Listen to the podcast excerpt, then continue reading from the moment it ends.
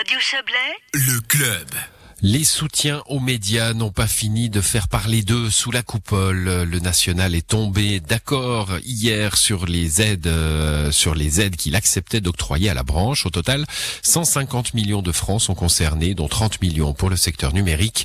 Une somme qui semble dérisoire au vu des montants débloqués, par exemple, pour faire face à la crise du Covid-19. Mais une somme au final symbolique, validée après plus de 5 heures de discussion animée entre une droite réticente à toute forme d'aide dans ce secteur et une gauche qui veut défendre la diversité du paysage médiatique. Écoutez les explications de notre correspondante à Berne, Hélène Yost.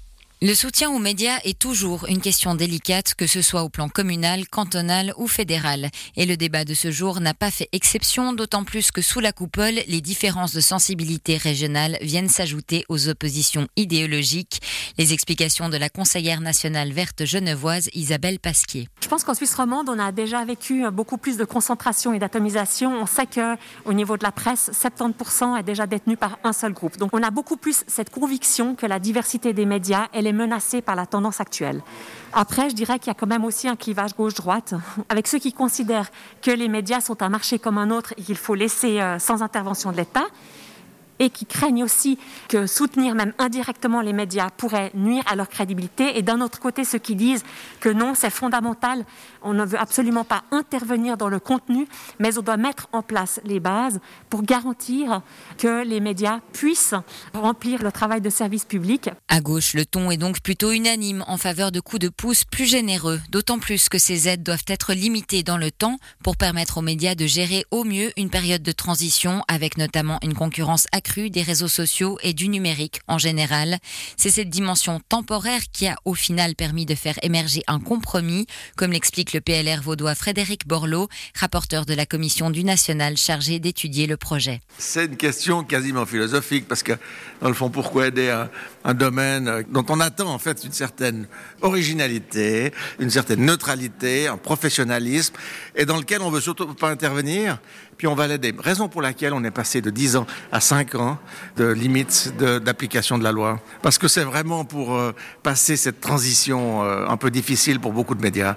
Et puis après, il faut que la vie reprenne le dessus. Cet horizon temporel n'a toutefois pas empêché de nombreux élus de droite, en particulier dans les rangs de l'UDC, de s'opposer systématiquement aux mesures proposées.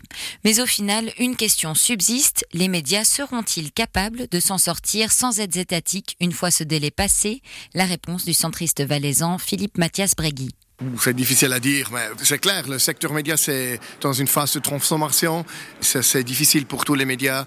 Et avec cette loi, on a aidé les médias de réussir dans cette transformation. Et je suis sûr qu'avec cette nouvelle loi, on a une chance de créer cette transformation. Mais c'est clair, à la fin, on doit analyser en cinq ans si la décision d'aujourd'hui était correcte. À la tribune, Philippe Mathias Bregui a même fait sous forme de boutade un parallèle entre les aides destinées aux médias et celles octroyées à l'agriculture, une comparaison que ne renie pas complètement Isabelle Pasquier. Moi, je trouve qu'effectivement, c'est juste qu'on corrige là où le marché n'arrive pas à agir dans le secteur agricole en octroyant des contributions. Dans le, le domaine des médias, c'est un petit peu différent, mais l'analogie de dire peut-être qu'il y a des points sur lesquels la pression du marché est trop forte et il faut donc donner un petit peu plus de marge de manœuvre me semble juste. Au final, le projet a été accepté par 111 voix contre 67 et 17 abstentions. Il retourne à présent entre les mains du Conseil des États pour un nouvel examen.